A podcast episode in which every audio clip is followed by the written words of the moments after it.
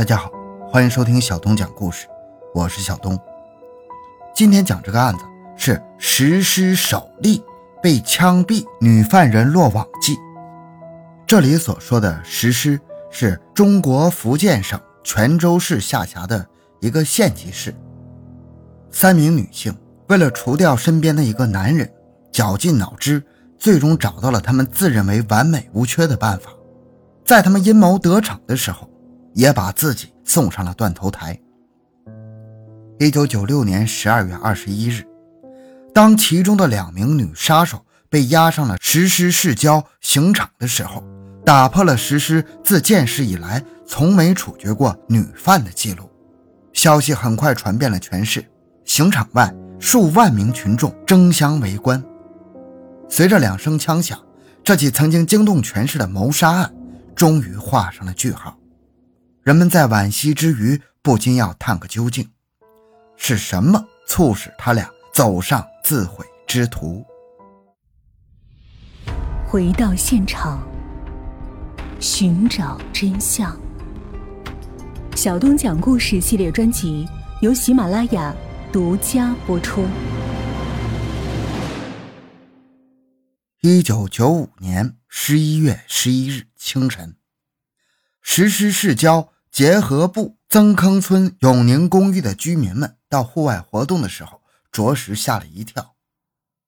公寓门口马路上正横卧着一具男尸，脖子上还挂着一条白色带子。紧邻永宁公寓的北侧是石狮市公安局宿舍区，被惊动的干警们迅速保护了现场，随后。石狮市公安局刑警大队侦缉人员赶到了现场，局长柯玉桑、政委王爱肯亲临现场指挥。现场勘查工作在闻讯赶来的泉州市公安局刑警支队技术人员协助下展开。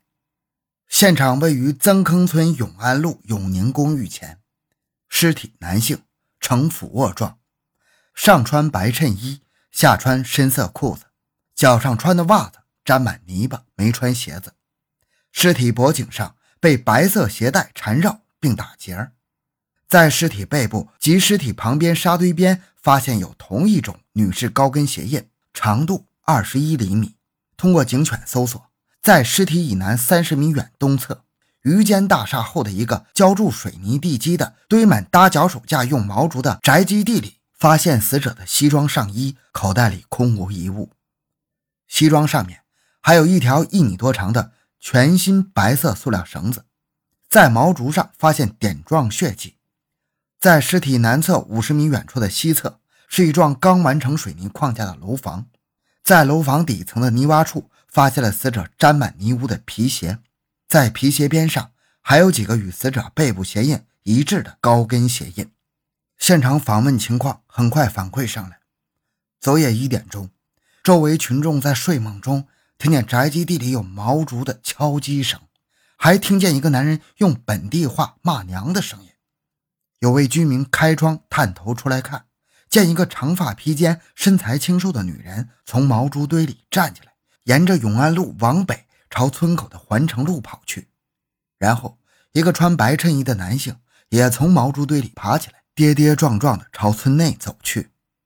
尸检表明，死者身高一米七。身材粗壮，系凌晨两点左右被人勒颈，导致窒息性死亡。现场分析认为，凶手有两个人，其中一个是女性，穿三十五码鞋，身高一米六以下，身材清瘦。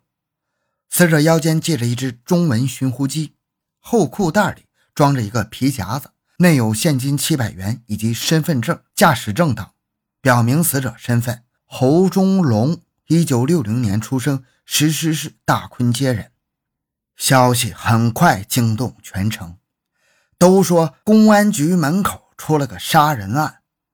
群众怀着极大兴趣，关注着公安机关如何来侦破这起发生在自家门口的特大凶杀案件。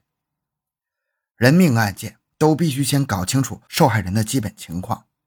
认识侯忠龙的群众反映说，侯有原发性精神病史。整天不务正业，好色，靠其妻经营着一家服装辅料批发商店维持家庭。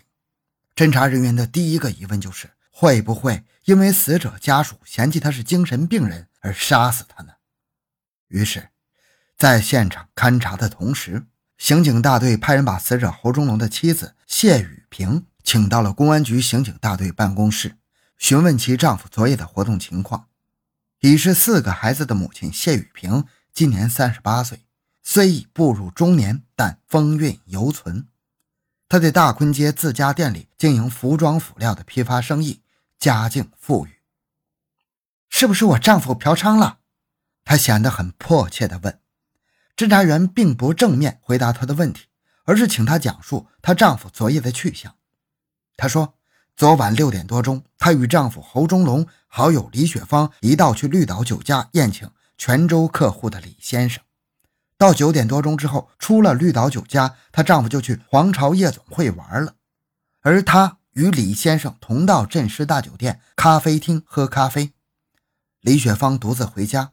到了晚上十点多钟，李雪芳到镇氏大酒店对她说：“接到她丈夫在皇朝夜总会打来的传呼，可能是喝醉了，她就送走李先生回泉州，径自到皇朝夜总会拉她丈夫回来。但她丈夫不肯回家，坚持要去友谊大酒店唱歌。她又陪了丈夫去友谊大酒店，直到凌晨一点半左右，他们才出了酒店。但是丈夫执意。”还要去找女人，她拗不过他，就独自回家睡觉了。她说，丈夫身上还带有现金六千元，还有一台八九零零型的大哥大。她家里雇的店员证实了，当晚十一点多钟，谢雨萍确实是独自回家睡觉的。当谢雨萍听说丈夫已经死亡的时候，止不住痛哭起来。看到她一副悲痛柔弱的神态，与她那身材粗壮的丈夫相对比。无论如何都不像是个会嫌弃丈夫而下此毒手的人。熟悉侯家的群众反映说，谢雨萍是个守夜的、作风正派的女人。侦查员又找来了重要关系人李雪芳，她是一个时髦女性，一米五八的个头，瘦挑的身材，理着男士的平头发型，二十九岁，还是单身一人。她在侯忠龙家店门口摆首饰摊，卖小百货。与侯忠龙、谢雨萍夫妇是好朋友，时常在一起玩。李雪芳提供的情况与谢雨萍所说的基本一致，而她妹妹李雪花证实，李雪芳当晚十一点多钟回到了家里。发案当天，专案组宣告成立。晚上，政委王爱肯亲自主持专案研究会，围绕案件的定性问题，侦查员们展开了一番争论：到底是财杀、情杀，还是其他原因杀人？有侦查员认为是抢劫杀人，理由是死者身上的六千块钱现金和大哥大电话不知去向了，应该是被洗劫了。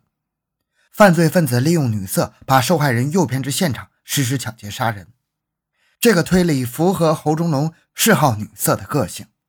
也有侦查员认为是情杀，因为死者嗜色成性，难免沾花惹草。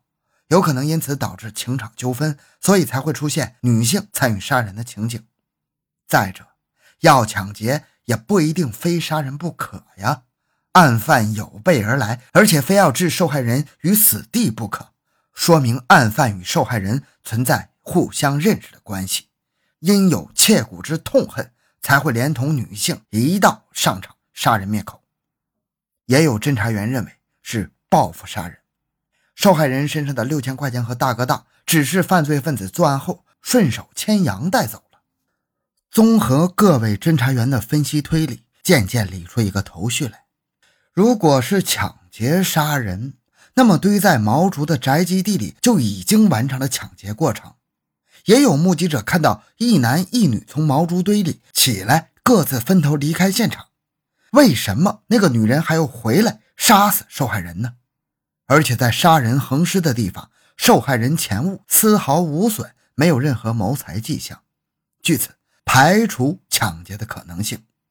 现场西装上的那条塑料绳子显然是凶手带到现场的，说明凶手作案前是有预谋、有准备的。因而，本案应该是一起有预谋、有准备、有女性实施勾引的杀人案。受害人生前并没到过曾坑村，让人实施勾引的女性与受害人必定有相当的熟悉程度。